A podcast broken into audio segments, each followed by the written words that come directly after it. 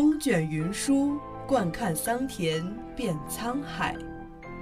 古往今来，多少故事笑谈中。传承中华历史文明，讲述陕西文物故事。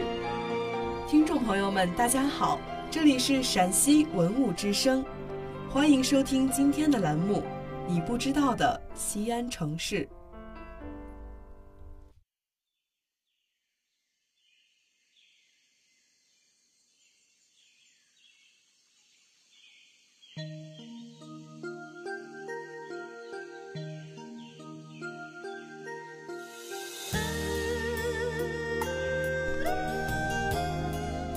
相传，在远古时期，有一位部落首领叫做尧帝，平时很节俭，住在茅房里，吃糙米饭，喝野菜汤，身上穿着麻布袄。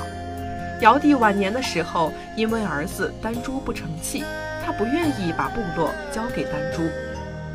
尧帝听说有一个叫做许由的人，人品非常好，能力也很强，于是便派人去请许由出山。想把自己的位置禅让给他。面对如此诱惑，许由竟然拒绝了。他喜好游历于山水之间，对于权力没有任何的兴趣，所以他跑到一座山上隐居起来，和世俗社会断绝了来往。后来，尧帝又派人找他，既然不愿意做天下的君主，那么就当一个地方官员。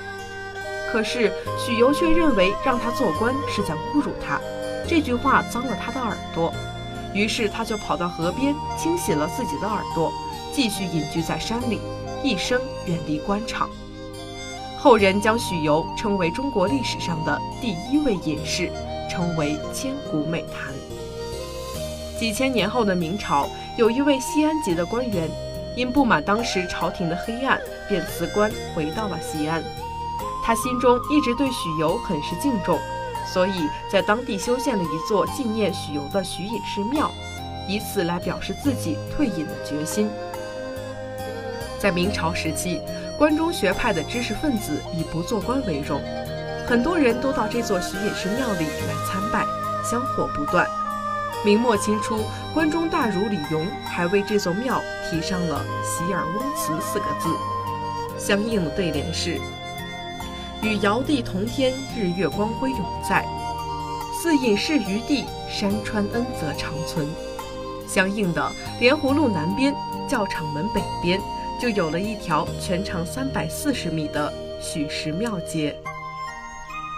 新中国成立后，许氏庙倒塌，改建成了一所学校，但是这条街的名字却定格在了许氏庙街，不曾改变，以此来告诉日后的读书人。洁身自好，淡泊名利。